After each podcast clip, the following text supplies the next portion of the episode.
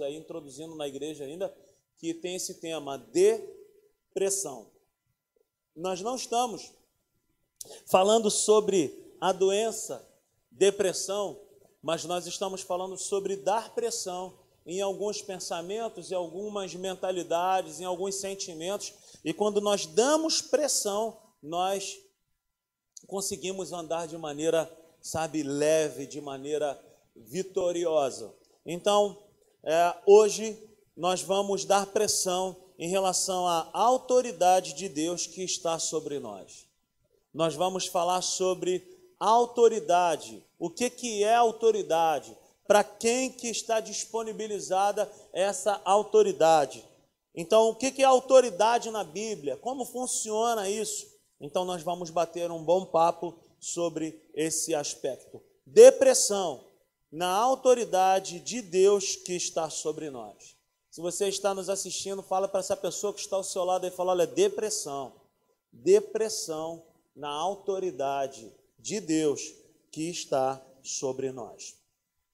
Essa palavra, é, autoridade no Aurélio, significa direito ou poder de ordenar, direito ou poder de colocar ordem nas coisas, direito ou poder de colocar as coisas no seu devido lugar, de decidir ou de atuar, de se fazer obedecer.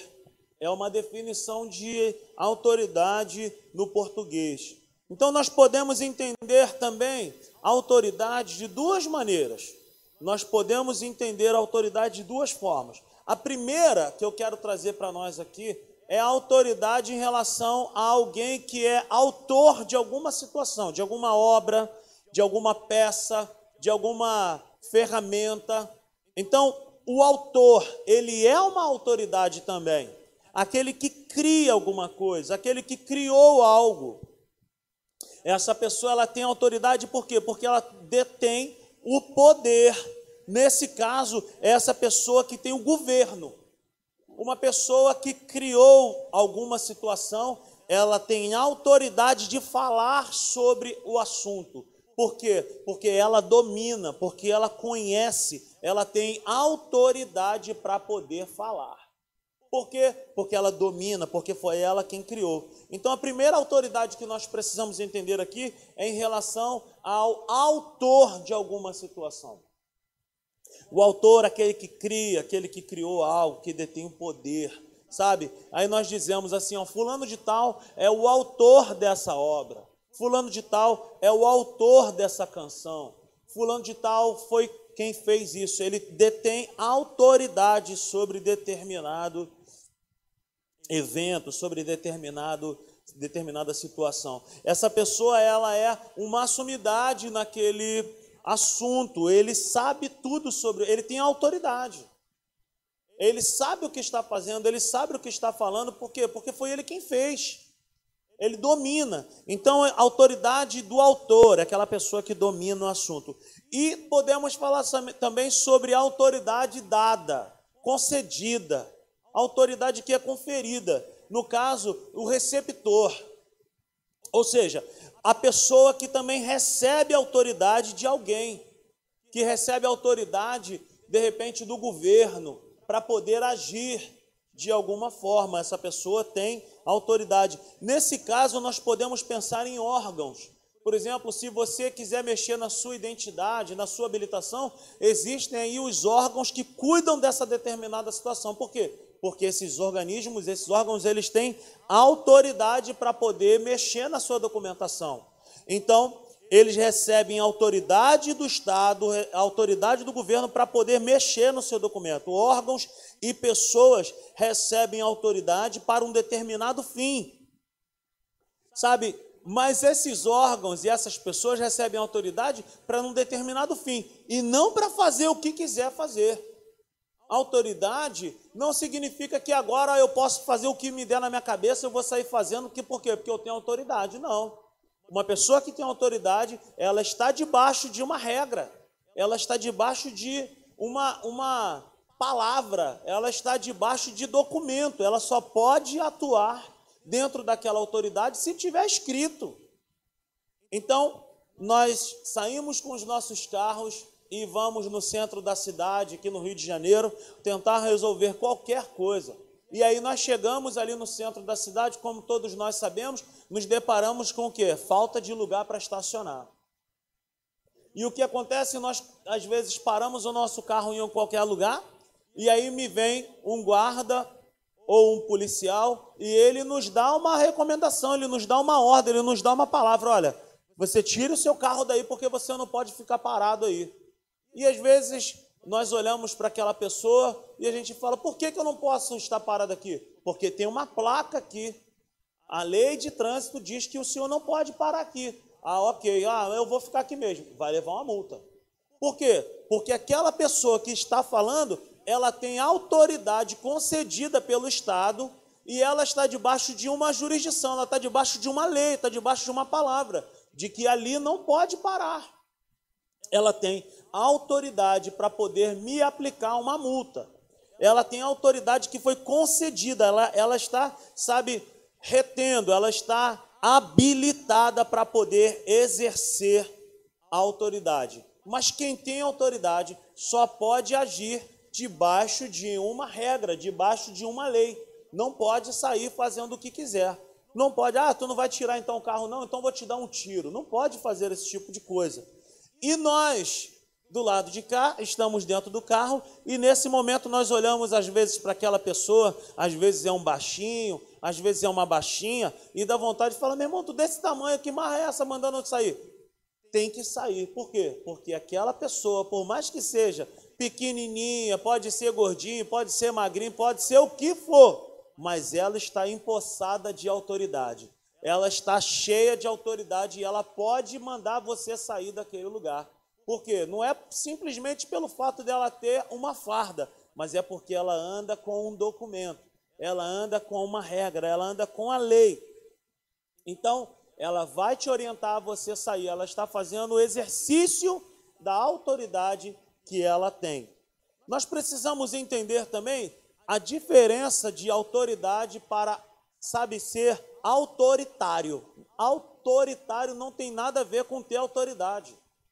Muitas pessoas na igreja se confundem achando que podem botar um apito na boca e ficar apitando. Você faz isso, você faz aquilo, você é isso e aquilo, e quem manda aqui sou eu. E autoridade espiritual não tem nada a ver com ser uma pessoa autoritária, com ser uma pessoa rude, com ser uma pessoa mal educada, que vive brigando com as pessoas. O nome disso é falta de educação, não tem nada a ver com autoridade espiritual. Jesus foi a pessoa que mais exerceu autoridade espiritual ao pisar nessa terra e era a pessoa mais agradável do mundo. Então, nós não podemos pensar que a pessoa tem autoridade espiritual é por uma questão de hierarquia. Não é hierarquia também. Não significa isso. Autoridade espiritual, nós vamos entender hoje na palavra de Deus que todos nós temos. Se você nasceu de Deus, se você recebeu o Senhor Jesus como único e suficiente Salvador da sua vida, você tem direito a ser, a ter autoridade espiritual na sua vida. Ah, mas eu me converti hoje, ontem, semana passada. Você já tem. O que a única coisa que muda é o nível de conhecimento que você tem em termos da sua autoridade mas o que está escrito na palavra de Deus para minha vida e para a sua vida vale da mesma maneira. Não é porque eu sou pastor, que você não é pastor, que eu tenho mais autoridade do que você. Não. Todos nós temos autoridade, mas nem todos têm o nível de profundidade na palavra de Deus. Então não é a autoridade que muda, o que muda é o nível de conhecimento. Se você mergulha na palavra de Deus, se você sabe, se envolve com a palavra de Deus, você vai perceber que tamanho de autoridade que você tem. E é sobre isso que nós vamos falar nessa noite. Amém? Então, meu irmão e minha irmã, não pense, ah, porque eu estou chegando agora na igreja, porque eu estou começando agora a minha jornada, eu não sei se esse negócio de autoridade espiritual, se é para mim, se não é para mim. Olha, autoridade espiritual é o assunto que nós estamos precisando nos dias de hoje. Quantas pessoas estão, sabe, sofrendo por uma porção de situações e que julgam ser coisas naturais. Mas a palavra de Deus diz que esse mundo jaz no maligno, A palavra de Deus diz também através do apóstolo Paulo, sabe que o príncipe desse século, ele tem cegado o entendimento das pessoas. Sabe, nós estamos vivendo num momento onde muitas tragédias, onde muitas coisas terríveis estão acontecendo e as, e as coisas estão caindo na conta de Deus. Ah, foi Deus que quis, foi Deus que fez, foi Deus. E, e Satanás ele fica lá no canto, é aquele que tem a função de matar, roubar e destruir aquele que tem a missão de acabar com a vida das pessoas, de trazer um inferno, de trazer tristeza para a vida das pessoas, ele está lá no canto e a culpa não cai nele. A culpa tem caído em Deus, a culpa tem caído em várias outras situações, mas naquele que é o autor das tragédias, aquele que é o autor, sabe, dessas coisas ruins que acontecem na humanidade, ele não leva a culpa de nada. Quando na verdade ele é aquele que veio para matar, roubar e destruir. E Deus ele tem a missão de nos dar o quê? Vida. E vida em abundância. Mas parece que as coisas estão invertidas. Parece que Jesus ou que Deus veio para matar, roubar e destruir, Satanás é que veio para trazer a vida. Mas está errado. Está errado. Nós precisamos, como igreja, entender que, por exemplo, esse tal de coronavírus, isso aí não é Deus que está liberando isso sobre o mundo para que venha as pessoas aprender alguma coisa. Por quê? Porque eu, sendo pai, eu desejo boas coisas para os meus filhos, por mais que eles errem, por mais que eles façam coisas erradas, eu não desejo que venha um coronavírus sobre eles para eles aprenderem. Por que, que Deus, sendo o autor da vida, por que, que Deus, sendo aquele que levou sobre si todas as nossas dores e enfermidades, por que, que Ele agora ele é um Deus esquizofrênico? Ele coloca doença, Ele tira doença, Ele coloca doença, Ele tira doença? Não, Deus, Ele levou sobre si todas as nossas dores, Ele levou sobre si, Ele levou sobre si. Então, meu irmão e minha irmã, nós precisamos entender que já existe escrito na palavra de Deus uma pessoa que veio para matar, roubar e destruir. E que nós vencemos essa pessoa através da autoridade que nós temos em Cristo Jesus. Aleluia, aleluia. Então nós precisamos entender da onde vem isso. Quando que começou isso, essa história de autoridade? Então, abra sua Bíblia comigo no livro de Gênesis, no capítulo 1. Abra sua Bíblia lá em Gênesis, no capítulo 1, no versículo 26. Olha o que diz a palavra de Deus lá no primeiro livro. Gênesis, no capítulo 1, versículo 26, está escrito assim: Então disse Deus: façamos o homem a nossa imagem, conforme a nossa semelhança. Domine ele sobre os peixes do mar, sobre as aves do céu, sobre os animais grandes de toda a terra e sobre todos os pequenos animais que se movem rente ao chão. Criou Deus o homem à sua imagem, a imagem de Deus, o criou homem e mulher, os criou. Então, Deus ele faz o homem simplesmente com essa missão de ser semelhante, de ter a sua imagem e a sua semelhança. E Deus coloca no homem uma característica. Que característica é essa? De dominar. Deus dá ao homem não somente a sua imagem e a sua semelhança, mas Deus coloca sobre o homem essa autoridade. Então Deus cria o homem com essa característica de dominar, de ordenar, de sujeitar as coisas. O homem nasce com a função de refletir a Deus. O que, é que Deus estava fazendo? Eu vou colocar na terra alguém que possa me refletir, alguém que possa subjugar, assim como eu. Eu vou colocar alguém na terra que possa, sabe, manifestar a minha ideia. Nós não somos Deus. Essa doutrina, essa palavra, essa, esse, esse ensinamento que eu estou trazendo hoje aqui, não é para que nós venhamos a sair aqui amanhã e colocando o dedo na cara das pessoas e achando que nós somos, porque nem Deus faz isso. Nós não somos donos das pessoas. Nós não somos autoritários, nós não somos manipuladores, mas existe autoridade sobre as nossas vidas. Desde o início foi assim que Deus criou, foi assim que Deus planejou. Então, nós estamos aqui para refletir a maneira como Deus governa. E quando nós entendemos que o andar em autoridade é a vontade de Deus, então nós refletimos Deus. Quando nós entendemos a autoridade espiritual que está sobre as nossas vidas e quando nós manifestamos essa autoridade, nós estamos, sabe, praticando, sabe, a, a, a vida de Deus nessa terra. Então, uma frase para nós anotarmos: Deus, ele é o autor da autoridade. Deus ele tem todo o domínio, Deus ele tem toda a autoridade. Deus é Deus, ninguém se compara a Deus.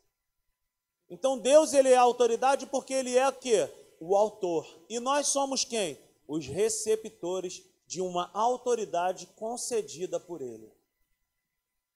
Ele tem autoridade para nos dar e ele nos concede. Ele nos deu essa autoridade mas o homem perde essa autoridade no mesmo Éden que ele recebeu. Através do pecado, nós já sabemos como foi essa história. Um homem perde. Adão perde a autoridade que ele tinha. Adão ele perde todos os, todo o benefício que ele tinha com Deus. Então, agora nós ficamos assim pensando: poxa, então essa história aí que o Rodrigo está contando era só para aquele tempo lá. Não. Adão como homem perdeu, mas Deus já tinha um plano.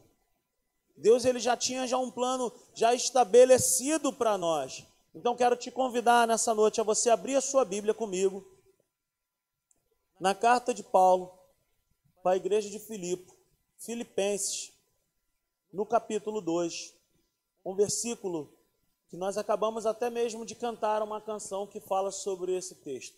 Filipenses no capítulo 2, versículo 5, está escrito assim: Seja a atitude de vocês a mesma de Cristo Jesus.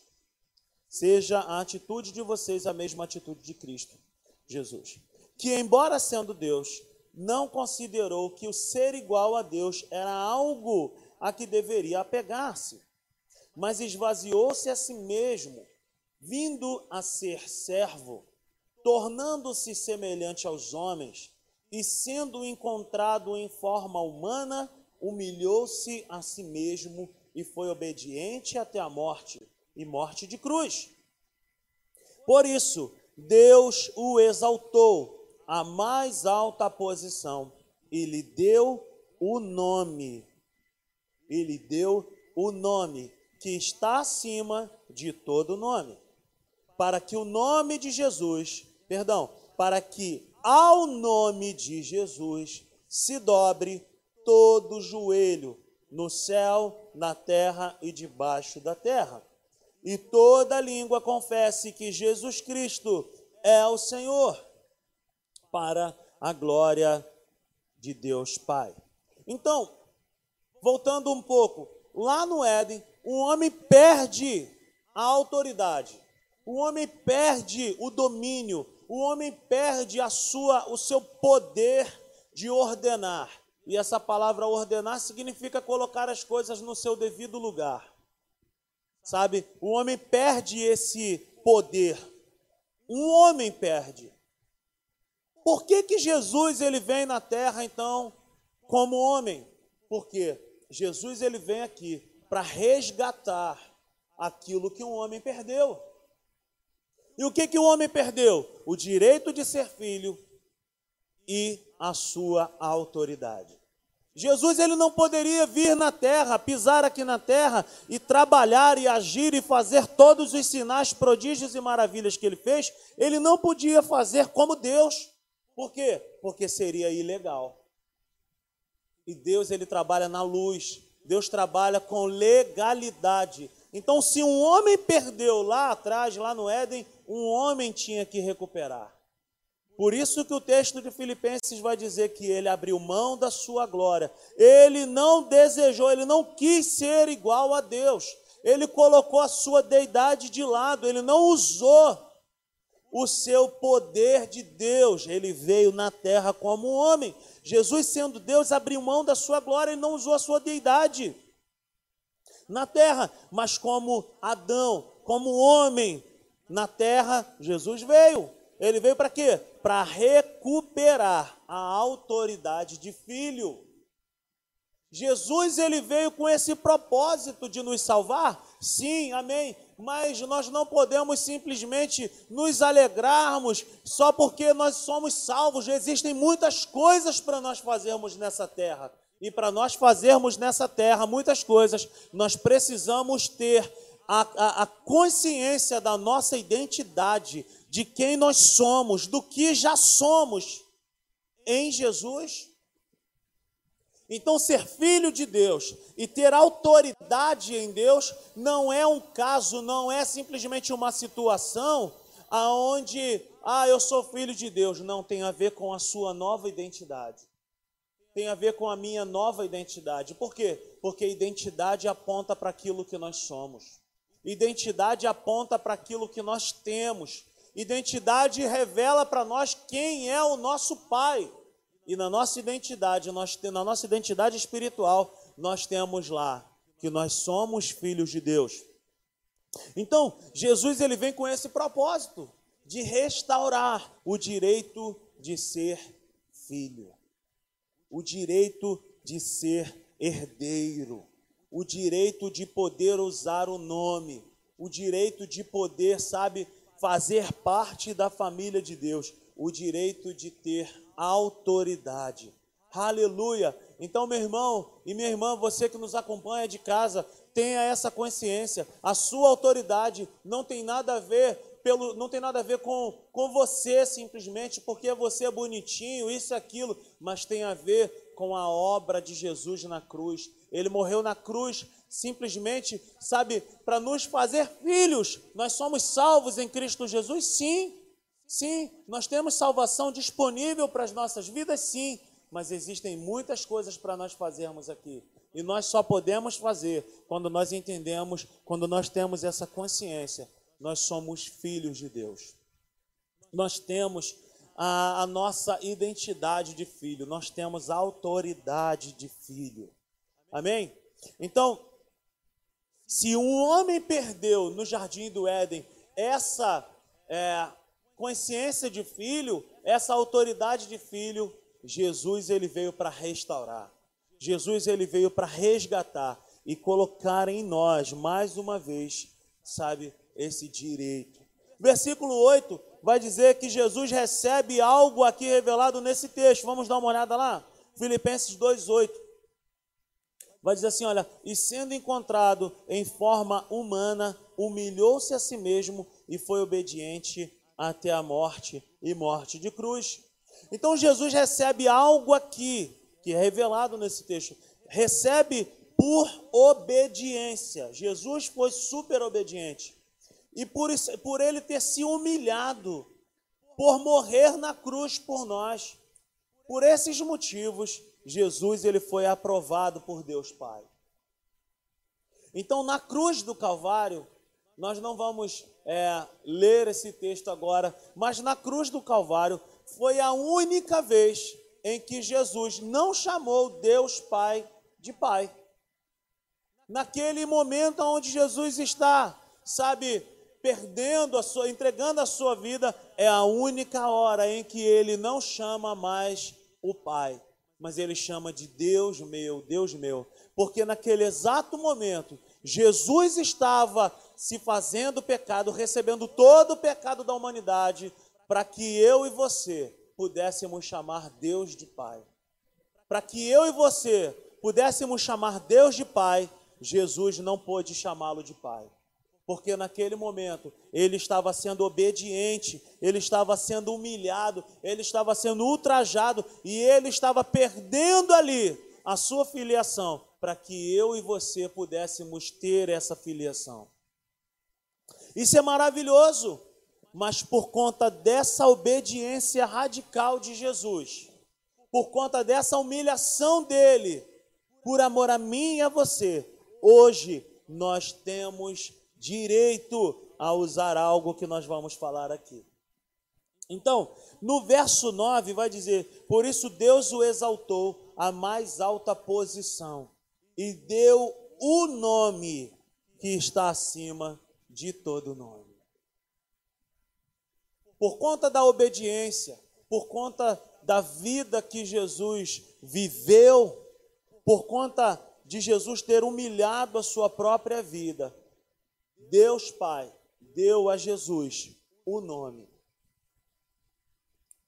Deus o exaltou à mais alta posição e lhe deu o nome que está acima de todo nome. Então, eu quero que você e eu venhamos a pensar sobre algo. Existem situações na nossa vida que portas se abrem, que situações acontecem favoráveis para nós, simplesmente por causa de um nome de uma pessoa. Às vezes nós vamos entregar um currículo na mão de alguém e a pessoa olha para nós e fala: Você veio indicado por alguém? Ah, eu vim indicado pelo fulano de tal, pela fulana de tal. Ah, ok, pode ficar tranquilo que você vai ser chamado. Por quê? Porque nós estamos entrando em algum lugar com o nome de alguém. Nome é algo que carrega, sabe, um bom caráter, pode ser um mau caráter. Nome carrega identidade. Nome carrega informações sobre a vida daquela pessoa. Sabe, você e eu temos um nome, o nosso nome, que todos nós nos conhecem. E você pode andar pelo Jardim América e falar, pô, sou amigo do Rodrigo. Ah, Rodrigo, você que me conhece. Ah, eu sou amigo do Bruno. Ah, conheço o Bruno, casado com a Érica. Por quê? Porque o nome revela quem nós somos. Quando nós começamos a falar a respeito do nosso nome, nós vamos começar, sabe, a revelar segredos, a revelar situações. E se aqui na terra, nome, nome de um amigo, nome de uma pessoa abre portas ou fecha portas, o nome de Jesus é um nome que está recheado de um bom caráter, de uma pessoa sobrenatural, e é sobre esse nome, é nesse nome que está a nossa autoridade. Por quê? Olha mais uma vez o que diz o versículo. Por isso Deus o exaltou à mais alta posição e lhe deu o nome que está acima de todo nome. Então, aonde está a minha autoridade? Aonde está a sua autoridade? No nome de Jesus. A minha autoridade e a sua autoridade não está no tempo que você tem de, de igreja, o tempo que mas está em relação ao conhecimento do nome de Jesus. Eu uma vez eu estava conversando com uma pessoa e a pessoa falou que alguém ligou para ela e falou: tem alguém aqui que está passando por uma situação e eu não sei o que fazer. E esse amigo pegou o telefone e falou assim: olha, comece a declarar simplesmente em nome de Jesus. Começa a declarar, eu declaro o nome de Jesus. Eu declaro o nome de Jesus. O nome de Jesus é poderoso. Não existe oração mais poderosa do que declararmos o nome de Jesus. Nós podemos enfeitar o pavão, como nós costumamos a dizer, fazer boas orações, bonitas orações, mas aqui resolve mesmo é o nome de Jesus. Você pode fazer uma oração linda, mas se não tiver o nome de Jesus, foi apenas uma explanação de algo bonito, que não surte efeito nenhum no mundo espiritual. Por que, que eu estou te dizendo isso? Porque se no versículo 9 está escrito que Deus deu a Jesus o nome que está acima de todo nome, no versículo 10 vai dizer: para que ao nome de Jesus se dobre todo joelho no céu, na terra e debaixo da terra entender. Porque não existe um nome mais poderoso do que o nome de Jesus. O nome de Jesus é poderoso. O nome de Jesus ele carrega a unção que estava sobre a vida de Jesus. Então, eu quero te convidar, meu irmão e minha irmã, você que se encontra em casa, para você começar a fazer uso do nome de Jesus. Comece a crer, comece a declarar, comece a praticar essa autoridade que está sobre as nossas vidas. Essa autoridade de poder abrir a boca e falar: em nome de Jesus há poder. Há poder no nome de Jesus. Jesus cura, liberta, batiza. Jesus faz e acontece. O poder não está, sabe, em nós porque nós fazemos boas obras. Essas coisas nós fazemos porque nós somos novas criaturas. Nós temos que fazer mesmo. Mas o poder do nome de Jesus está pelo fato de Jesus ter sido obediente até a morte e morte de cruz. Jesus obedeceu e por conta dessa obediência foi dado a ele poder. Foi colocado nesse nome unção, poder. E nós temos direito a usar o nome de Jesus. Nós temos direito a poder abrir a boca e declarar o nome de Jesus sobre as nossas vidas, sobre as nossas casas. Hoje, eu e você não precisamos dar de maluco, de ficar, sabe, é, mistificando as coisas. Ah, eu vou passar algo que seja semelhante a sangue. Eu vou, vou ungir minha casa toda. Ah, eu vou botar álcool em gel na minha casa toda, para que o mal não entre aqui. Ah, eu vou fazer isso, aquilo. O chamado de Deus para as nossas vidas não é nós termos uma fé mística, pautável, palpável em algumas coisas, em elementos, em objetos, mas o chamado para nós vivermos uma fé que é prática, que é aplicável no dia a dia, é para nós experimentarmos o abrir das nossas bocas e declarar que o nome de Jesus é suficiente para mudar qualquer realidade. O nome de Jesus tem um nome que está acima de todo nome. Qual é o nome que tem se levantado contra a sua vida nesses dias? Qual é o nome que tem, sabe, impedido você de adorar, de louvar, de se alegrar? Qual é o nome? Diga para esse nome que tem atormentado a sua vida. O nome de Jesus é poderoso e nessa noite eu declaro que você calhe a sua boca agora, pensamento tal, esse sentimento, todos os nomes tem que se render ao nome de Jesus. Aleluia, aleluia. Então, aqui nós podemos ver que a autoridade está ligada a nome. A autoridade está ligada aqui a um nome. É um poder derivado de um nome. A autoridade que está sobre a minha vida e que está sobre a sua vida não tem nada a ver porque nós estamos na igreja de maneira assídua, ou porque nós não faltamos culto, ou porque isso. Não. A autoridade está sobre as nossas vidas, porque nós nascemos de novo, nós nascemos da água e do Espírito, nós somos novas criaturas e sobre a nossa vida está liberado a autoridade para usar o nome de Jesus é o poder derivado de um nome. Então a autoridade aqui é concedida. Essa autoridade que está sobre as nossas vidas também não é conquistada. Não é porque você ora muito, não é porque você é merecedor. Não. A autoridade que está sobre as nossas vidas aqui é a autoridade que nos foi concedida quando nós recebemos o Senhor Jesus como único e suficiente Salvador nós recebemos nesse pacote autoridade, poder. Quantas coisas as pessoas têm sido atormentadas e as pessoas pensam: ah, isso é normal, estou passando por essa situação, isso é de uma ordem natural, isso aí está acontecendo porque acontece com todas as pessoas. Deixa eu te falar uma coisa nessa noite, meu irmão, minha irmã. Se você continuar com esse pensamento de que tudo é normal, olha, eu não sei qual será o fim. Quantas famílias estão sendo destruídas, quantas é, amizades estão sendo destruídas, simplesmente porque as pessoas pensam: ah, é assim mesmo, eu sou assim, eu não consigo melhorar, eu não consigo. Mas por trás de tudo isso, por trás de todas essas situações, existe uma maquinação das trevas para destruir a sua casa, para destruir, sabe, a sua família. E a gente às vezes está perdendo as coisas estão indo pelas, caindo pelas nossas mãos e nós continuamos com o pensamento de que é normal. Perder a sua família não é normal. Continuar com a sua vida assim, sabe, vivendo debaixo de um jugo de pânico, de medo, isso não é normal.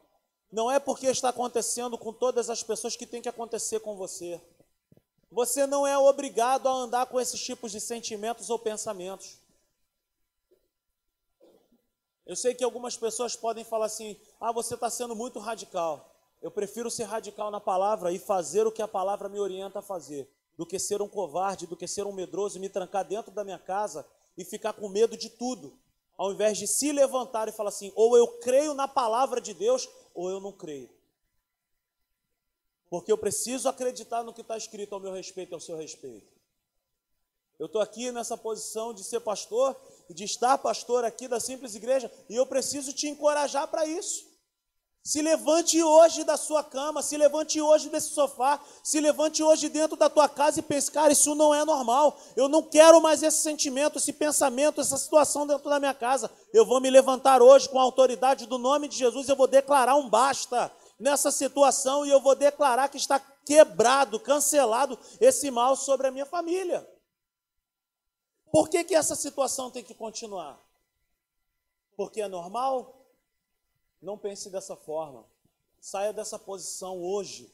Saia agora e entenda que ao seu dispor está liberado o poder do nome de Jesus. Use o nome de Jesus. Use o nome de Jesus. Jesus conquistou esse nome para que nós possamos usar. Do que, que adianta uma Bíblia em cima de um armário? Do que, que adianta se você não abre a boca para declarar a palavra de Deus sobre a sua casa. Então, uma outra coisa, uma outra base em relação à nossa autoridade se encontra no Evangelho de João, capítulo 1. Abra sua Bíblia comigo em João, no capítulo 1, no versículo 12 e versículo 13. Nós vamos ler esses versículos está escrito assim, versículos que nós já bem conhecemos. Vamos ler. Contudo, aos que receberam, aos que o receberam, aos que creram em seu nome, mais uma vez, a nossa salvação está totalmente ligada ao nome de Jesus. Contudo, aos que receberam, aos que creram em seu nome, deu-lhes o direito ou em algumas outras versões, como por exemplo a versão da Bíblia Plenitude, deu-lhes o poder de se tornarem filhos de Deus. Versículo 13: os quais não nasceram por descendência natural, nem pela vontade da carne, nem pela vontade de algum homem, mas nasceram de Deus. Então, o fato de nós sermos filhos o fato de nós termos nos tornado filhos, o fato de nós termos sido adotados por Deus, conforme diz o apóstolo Paulo que nós fomos adotados, e porque nós somos adotados, nós podemos clamar por Abba, Pai. Nós temos um Pai, porque nós somos adotados, nós temos esse direito de ser filho, nós temos o que em nós? Direito, poder, autoridade. como filhos de Deus, nós podemos declarar: ah, eu estou passando por um momento bom, estou passando por um momento ruim, eu não sei o que está acontecendo. Independentemente do momento que você pode estar passando, uma coisa você é: se você já recebeu Jesus como único e suficiente Salvador da sua vida, você e eu somos filhos de Deus. E se tem algo que o inferno quer tirar de dentro de nós é essa consciência de que nós somos filhos.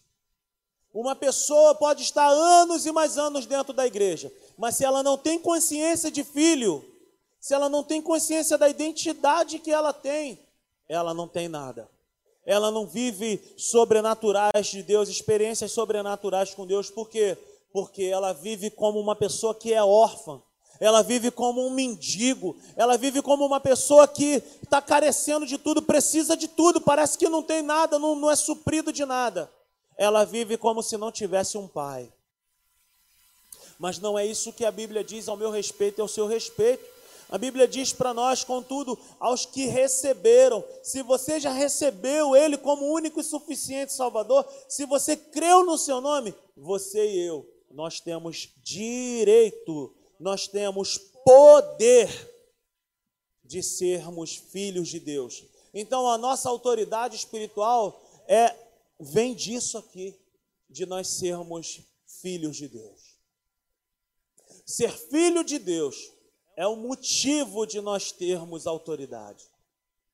Ser filho de Deus é o motivo de nós podermos olhar para dentro de nós e falar: ainda que eu não esteja percebendo nada, ainda que eu não esteja vendo nada acontecer, eu creio que o meu pai vai dar jeito, ele vai dar uma solução. Por quê? Porque ele cuida de mim, porque eu sou filho, eu sou provido, ele vai me sustentar, ele vai fazer algo. E outra coisa que nós nunca podemos perder: filho tem autoridade, filho tem poder, filho tem direito. O fato de nós sermos filhos é a garantia de nós termos autoridade. E essa autoridade aqui vem por receber. Receber como? Por fé. Quando me apresentaram Jesus, eu acreditei em Jesus, entreguei a minha vida para Jesus, mas eu não senti nada no meu corpo, eu não vi Jesus, eu não apertei a mão de Jesus, ele não me deu um abraço naquele dia. Eu recebi Jesus por fé. Por isso que está escrito: Mas a todos quanto receberam. Como que nós recebemos Jesus? Nós recebemos Jesus por fé. Nós temos salvação em Cristo Jesus por fé. Nós acreditamos, nós não compramos salvação, nós não sentimos salvação todos os dias da nossa vida. Ai, algo está brilhando dentro de mim, é a salvação. É a salvação. Não, nós acreditamos pela fé. Nós acreditamos que Jesus vai voltar e resgatar a sua igreja, porque nós acreditamos em quê? Na sua palavra nós temos o quê? Fé. Nós recebemos cura nos nossos corpos, por quê? Por fé. Nós recebemos o batismo com o Espírito Santo pela fé. Nós recebemos Deus como Pai das nossas vidas por fé. E a autoridade nós recebemos também por fé. Então, essa autoridade vem por receber fé, por receber pela fé e por nós crermos no seu nome. Olha o que está escrito: aos que o receberam, aos que creram em seu nome, aos que creram em seu nome. O nome de Jesus tem poder. Aos que creram no seu nome, deu-lhes o direito, o poder de se tornarem filhos de Deus. tem que acreditar no nome de Jesus. Tem que colocar em prática o nome de Jesus. Então, se somos filhos, nós temos poder. Se nós somos filhos de Deus e somos, nós temos direito. Nós temos poder sobre as nossas vidas. Nós não nascemos de Deus por esforço humano, conforme diz o versículo 13. Não foi por esforço humano que nós nascemos, que nós nos tornamos filhos de Deus, mas nós nascemos da vontade de Deus. Então, nós nascemos com uma proposta de poder em nós. E eu vou te provar isso na palavra de Deus. Quando eu e você entregamos as nossas vidas para Jesus, Ele já depositou em mim e em você esse poder, essa autoridade já está dentro de mim e já está dentro de você. Mas como que nós experimentamos isso? Nós precisamos acreditar que isso é real e colocar em prática. Nós precisamos praticar isso. Eu me lembro de um amigo meu que fez um curso de capelão e a sua esposa se acidentou. E ele deu entrada no hospital com a sua esposa numa situação complicada. E ele é bem baixinho, bem pequenininho. E ele era capelão federal, ele é formado, fez o curso de capelania federal. E ele entrou no hospital, ele chegou no hospital com a sua esposa e ele estava com seu documento na sua, na sua carteira. E a sua esposa entrou e ficou naquela situação querendo a companhia de alguém. E ele ficou olhando para aquela esposa ali, indo para o hospital sozinha, e ele ficou com o coração dele angustiado, ficou com o coração dele pesado. E num dado momento, um porteiro colocou a mão no peito dele e falou assim: O senhor não pode passar daqui, o senhor tem que voltar. Aí ele, poxa, minha esposa está sozinha, eu gostaria de acompanhá-la. E o cara botou a mão no peito dele e falou: Por favor, você se retire. E ele se lembrou. Ele se lembrou do seu documento que estava na sua carteira. E naquele exato momento ele pegou aquele documento de capelão federal E, e todo hospital público, federal, nós sabemos que fica um policial na porta do hospital. E ele chegou, pegou aquele documento dele e o policial viu aquele documento nas mãos dele. E o policial olhou para ele e falou assim: O senhor é capelão federal? Ele falou: Eu sou capelão federal. O senhor pode entrar no hospital. E aí o, o, o, esse meu amigo falou assim: Mas o aquele abençoado lá botou a mão no meu peito e me barrou, ele não deixou. Mas é porque o senhor não tinha apresentado a sua identidade. Apresente a sua identidade e ele vai abrir a porta para o senhor na hora. E assim ele fez. Ele chegou mais uma vez na porta daquele hospital e ele falou para o porteiro, falou, eu preciso entrar porque a minha esposa está aí. E o cara falou assim, já falei para o senhor que o senhor não pode entrar. E aí ele ficou grandão. Ele falou assim, mas eu tenho esse documento, eu sou capelão federal. E o cara foi e falou assim, o senhor me perdoe e o senhor pode entrar. Então, o que, que, que, que eu quero dizer para nós? Nós usamos pouquíssimas vezes a nossa identidade espiritual. Eu não estou dizendo que nós vamos andar como maluco, dando carteirada nos outros que eu sou crente, não é isso. Porque não basta ser crente ou dizer que é crente. Nós temos que ser novas criaturas. Nós temos que ser de fato e de verdade essa nova criatura que tem autoridade sobre a sua vida, que nasceu de novo, que tem o sangue de Jesus como uma marca dentro de si. Quando nós entramos nas regiões espirituais, nas regiões celestiais, quando nós entramos em situações é, de confrontos, e quando nós abrimos a nossa boca e declaramos: Eu sou um filho de Deus, eu tenho autoridade para usar o nome de Jesus, eu estou aqui em nome de Jesus, eu quero declarar: Satanás, eu te repreendo, ele tem que sair, porque não é no nosso nome, mas é porque nós temos uma autorização, nós temos uma autoridade que nos foi concedida. Nós temos uma procuração em nossas mãos que se chama Bíblia Sagrada. E a Bíblia nos garante que nós temos autoridade para usarmos o nome de Jesus. Aleluia! Por que, que nós não fazemos isso? Por que, que nós não é, fazemos, por que, que nós não andamos como Jesus andou na terra? Porque às vezes nós somos tímidos. Jesus, no Evangelho de Marcos, aquela, aquele vento, aquelas ondas se levantam contra o barco e Jesus dormindo, e daí as pessoas, os discípulos falam: será que ele não se importa que nós vamos morrer? Jesus vai lá e dá uma ordem sobre o vento, sobre as ondas, e tudo fica calmo, se faz bonança, e Jesus olha para os discípulos e fala: Vocês são homens de pequena fé. O que Jesus estava querendo dizer para eles era o seguinte: vocês poderiam fazer a mesma coisa. Vocês têm poder para poder fazer a mesma coisa. Aleluia. Aleluia. Então, nós nascemos de Deus e porque nós nascemos de Deus, ele colocou dentro de nós esse poder. Ele colocou dentro de nós essa autoridade.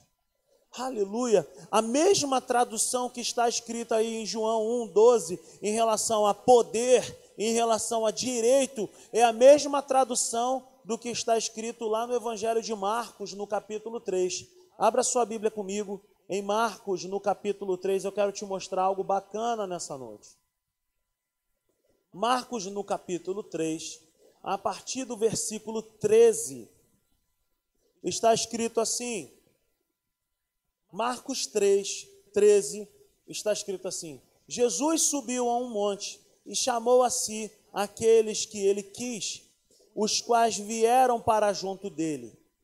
Escolheu doze, designando-os como apóstolo, apóstolos, para que estivesse com ele, os enviasse a pregar e tivessem autoridade para expulsar demônios.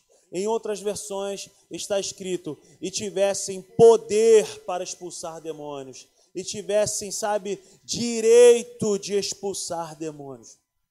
Então, a mesma tradução que está lá em João, capítulo 1, versículo 12, em relação a poder, em relação a direito, em relação à autoridade, é a mesma tradução daqui de Marcos 3, quando Jesus chama os seus discípulos para poder caminhar com Ele. Então, a tradução dessa palavra poder ou direito no grego é encontrada aqui em Marcos 3. Jesus, quando convoca os seus discípulos, ele dá então para os seus discípulos o que? Autoridade. Ele dá o que? Autonomia, autorização para poder ir fazer aquilo que Jesus fez. A palavra aqui, a tradução, sabe, é de um poder para poder fazer coisas sobrenaturais. Jesus convoca os seus discípulos e coloca sobre eles essa função, essas funções. Ele dá poder, e não é poder para ficar parado, mas é poder para poder agir em seu nome. Jesus estava dando aos seus discípulos autoridade ou direito de agir, habilidade, privilégio, capacidade e autoridade delegada para poder entrar nos lugares e fazer a diferença. O que que mudou dessa convocação de Jesus lá atrás para os nossos dias? Mudou nada. A mesma unção, o mesmo poder, a mesma autoridade que estava sobre ele está sobre a minha vida, porque eu e você nós somos tão filhos como esses homens foram filhos. Nós fomos tão convocados e chamados e comissionados como estes homens foram chamados. O que, que acontece? Por que, que eles viveram o sobrenatural e nós não vivemos? Porque eles praticaram porque eles experimentaram andar de maneira ousada, destemida, abrindo a boca e vivendo sem medo. O que acontece hoje é uma geração de crentes que ficam medrosos, acanhados, calados, que não pode ver uma pessoa endemoniada, que não pode ver nada acontecendo, que já se tranca, que já se cala, que já fica todo escondido. Mas não é essa a vontade de Deus para as nossas vidas. Não é assim que Deus nos vê, não é assim que o Senhor nos chamou, não foi para viver assim que Ele nos chamou, Ele nos chamou para nós sermos como Ele nessa terra, para nós manifestarmos o poder de Deus na terra e virarmos esse mundo de cabeça para cima. Ele nos deu autoridade. Jesus, ele tinha em seu ministério poder. E Jesus usava com autoridade. O que, que eu quero dizer com isso? Jesus, ele andou por toda a terra, diz a palavra de Deus em Atos 10, 38, que Jesus andou por toda a terra fazendo bem a todos, curando os doentes e libertando os oprimidos do diabo. Jesus andava e fazia orações pelas pessoas. Jesus andava pela terra e ele simplesmente ele era Jesus. Ele simplesmente ele cumpriu o chamado que o Deus Pai colocou sobre a sua vida. Ele simplesmente ele foi aquilo que ele foi programado para ser. Jesus quando pisou nessa terra, ele não pensou em ser outra coisa. Jesus quando pisou na terra, ele foi aquilo que Deus Pai planejou para a sua vida. O que, que acontece com a minha vida e o que, que acontece com a sua vida? Nós podemos estar com uma programação do céu sobre as nossas vidas. Unção, poder, autorização, autoridade, sabe? Poder em nossas mãos, poder da palavra em nossos lábios. Mas se nós não fizermos nada com isso, nós não vamos ser nada, não vamos fazer nada.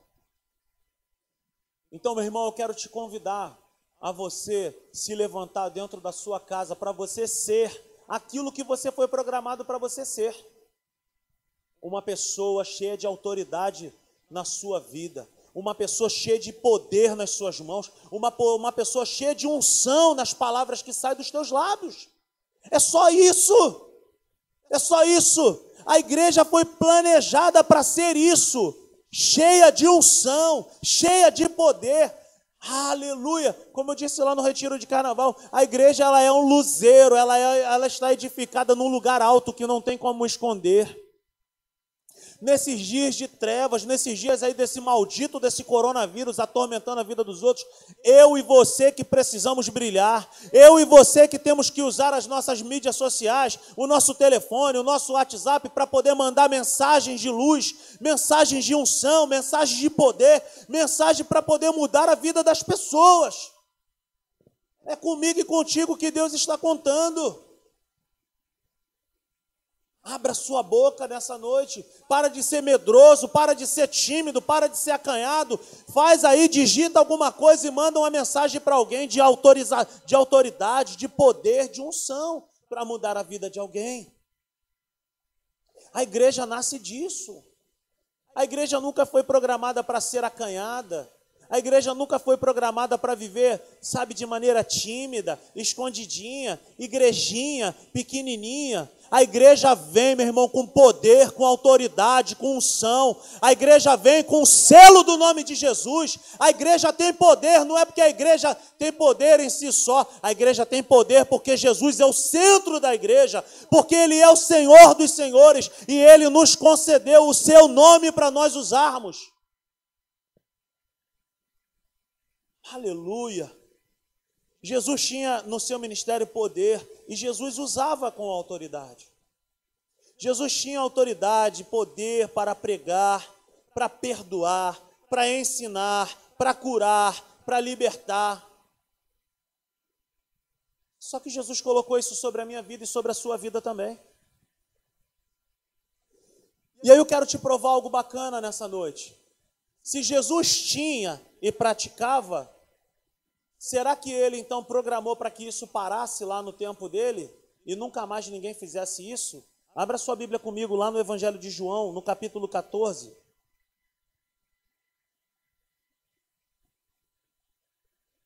Versículo 12. Será que é a vontade de Deus nós ficarmos acanhados? Será que é a vontade de Deus a igreja ser uma igrejinha acanhadinha, pequenininha, que não faz nada, que fica na dela ali, esperando o mal prevalecer? Será que Deus programou assim? Vamos ver aqui.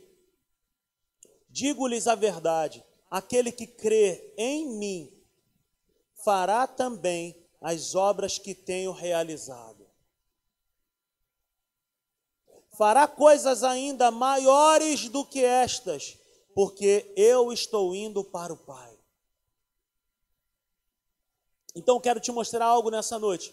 Qual é a vontade de Deus para esses dias?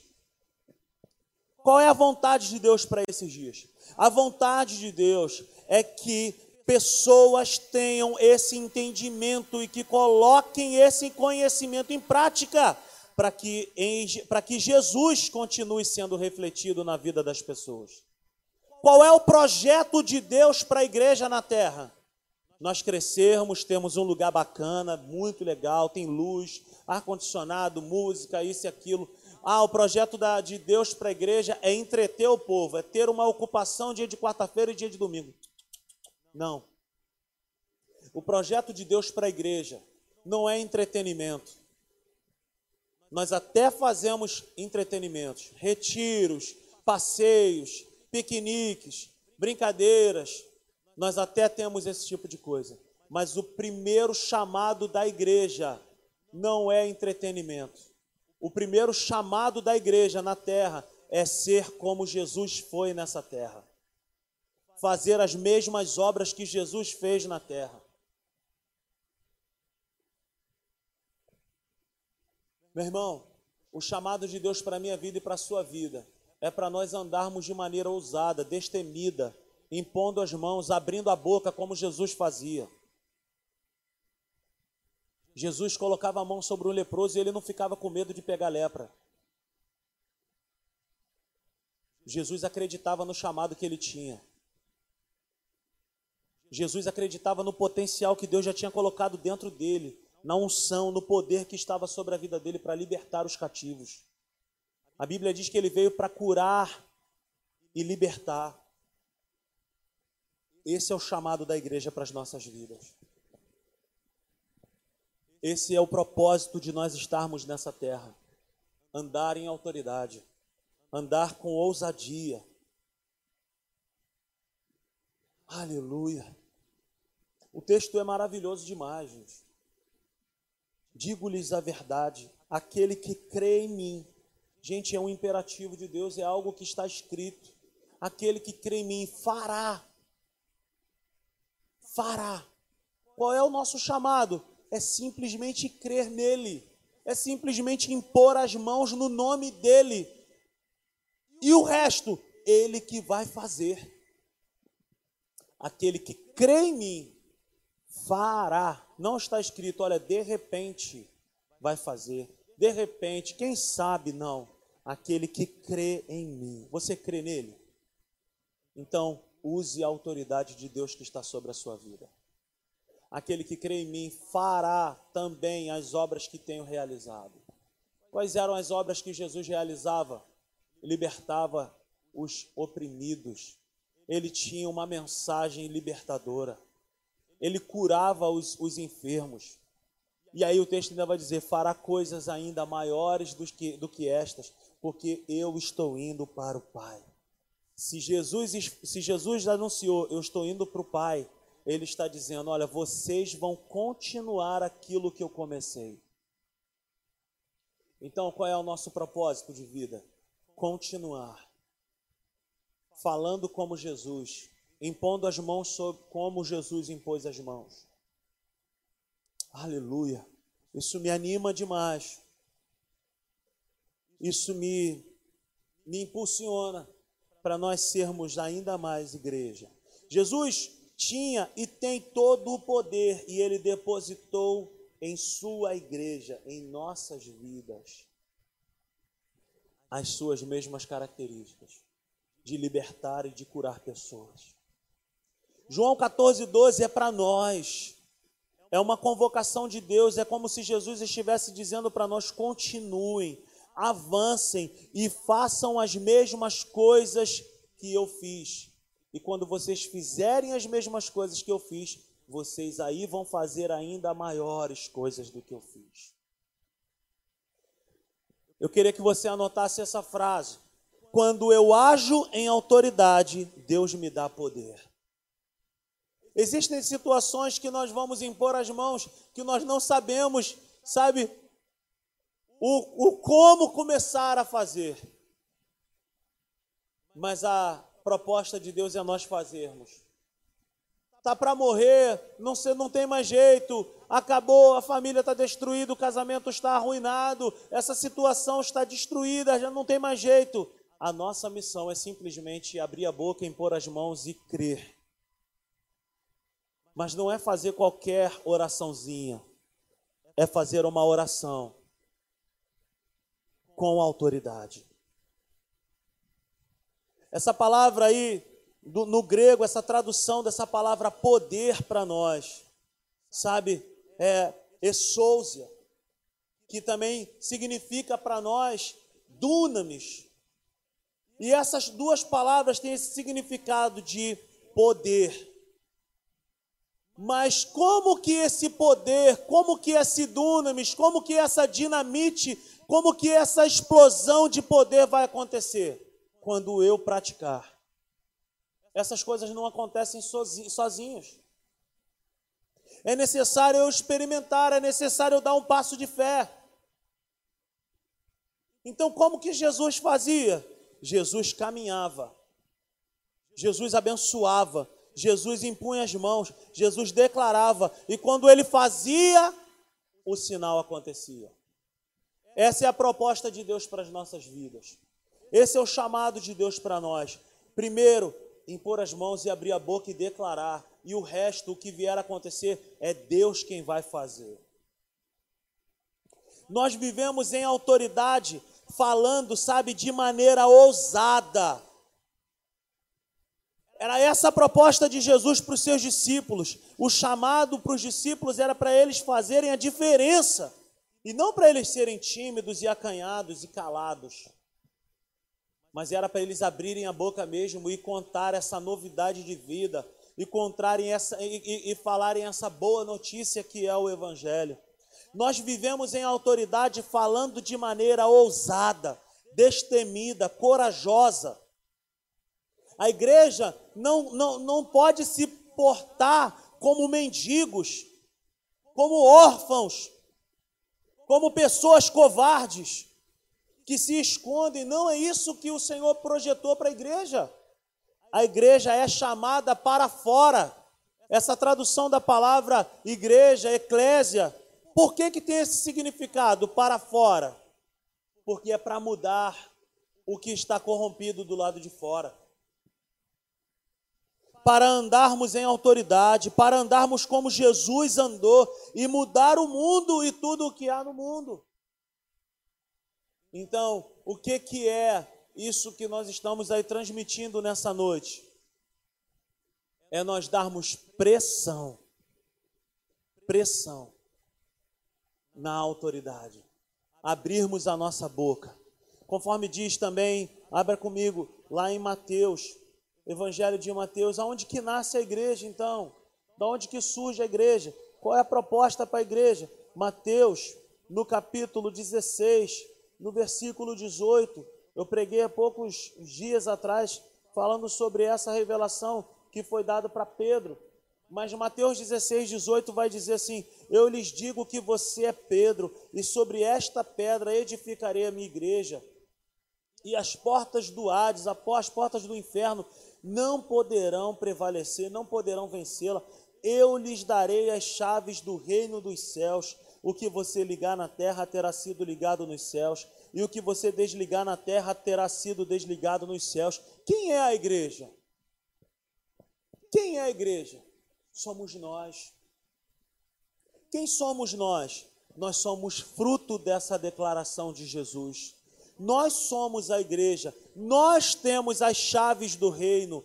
Só tem chaves aquele que de alguma forma tem autoridade. Eu não dou chave para ninguém da minha casa, só se a pessoa tiver intimidade comigo, se a pessoa tem autoridade comigo, ela vai entrar na minha casa. Por que, que Jesus nos deu essas chaves? Porque ele simplesmente é, achou que nós éramos bonitinhos? Não.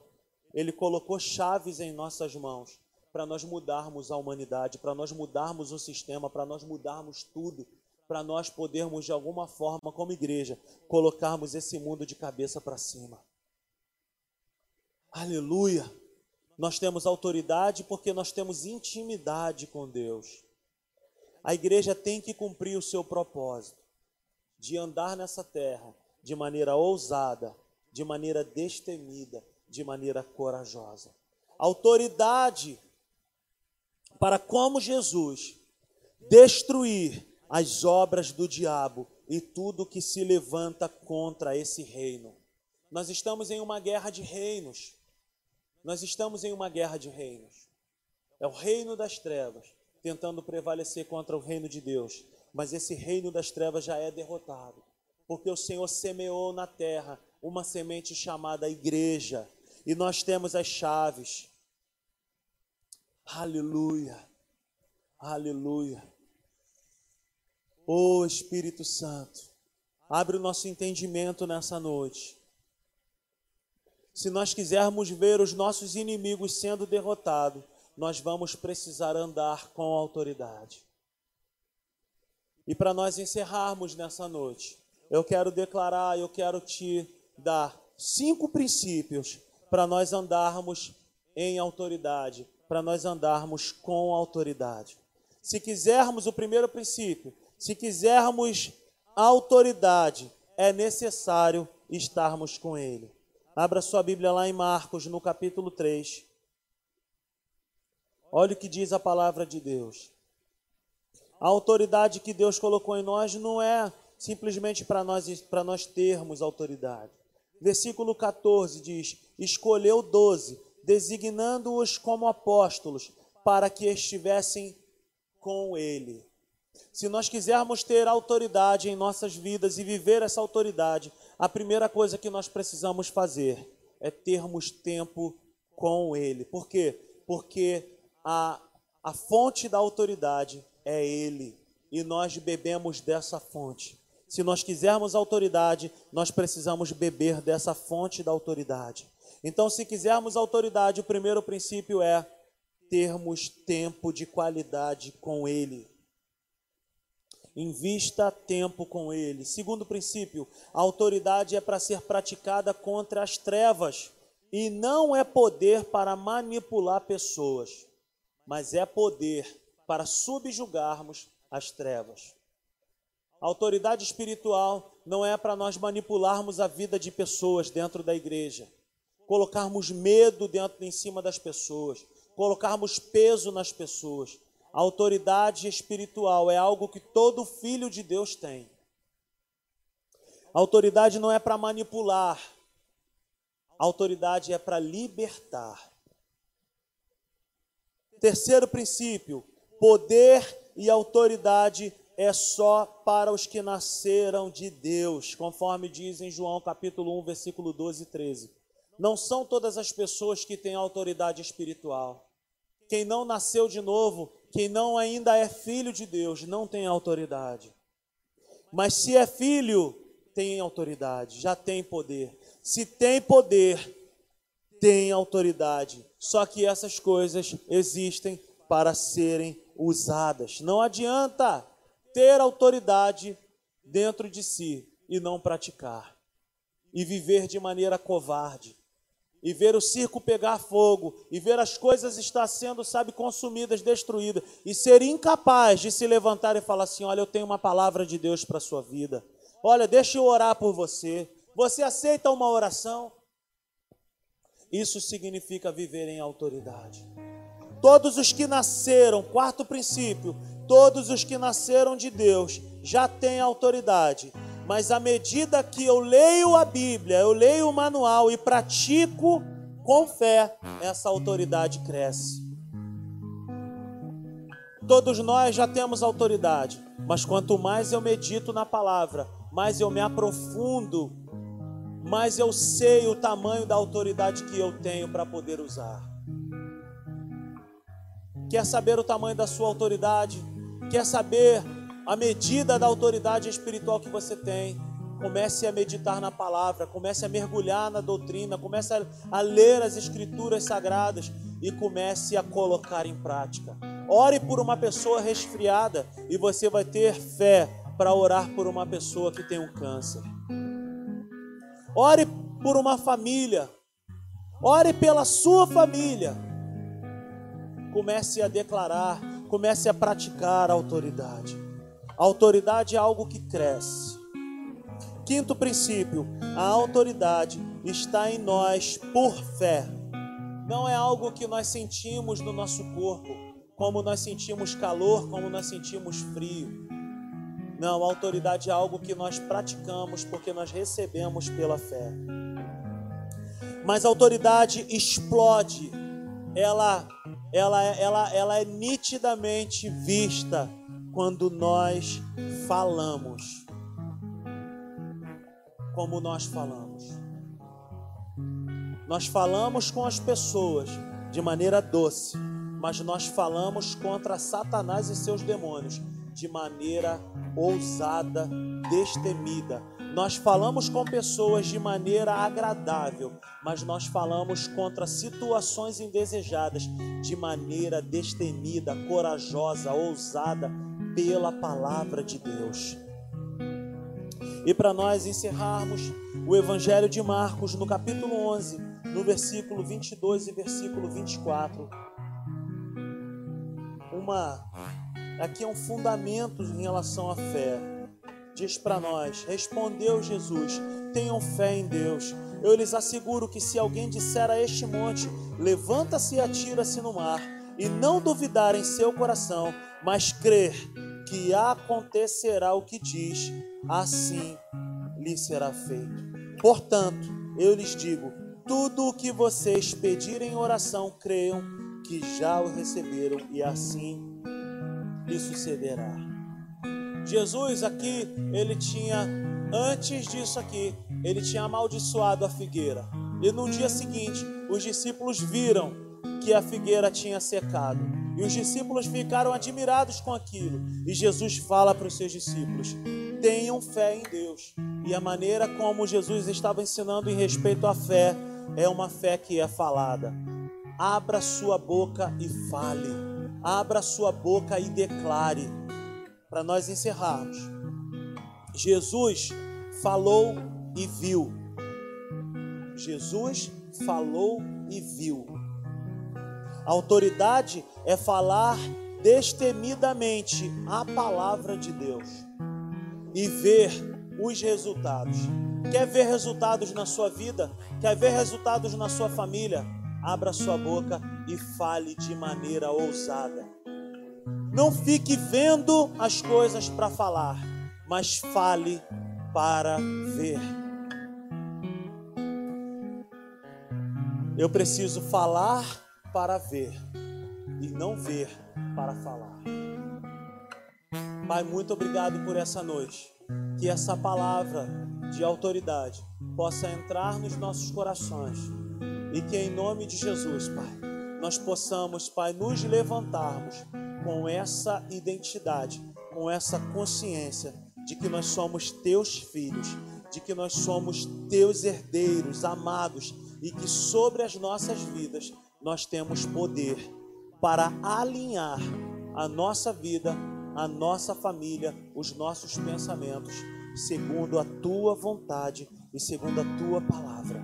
Em nome de Jesus, que a graça do Senhor Jesus, o amor de Deus o Pai e a comunhão do Espírito Santo seja sobre as nossas vidas. Fique com essa palavra nessa noite. Que o Senhor te abençoe poderosamente e que você viva de maneira ousada, destemida, em nome de Jesus. Depressão na autoridade de Deus que está sobre a sua vida, em nome de Jesus. Que o Senhor te abençoe muitíssimo. Tenha uma excelente semana, uma noite maravilhosa para a glória do nome de Jesus. Te amo em Cristo Jesus. Até quarta-feira, às 19h30. Amém e amém.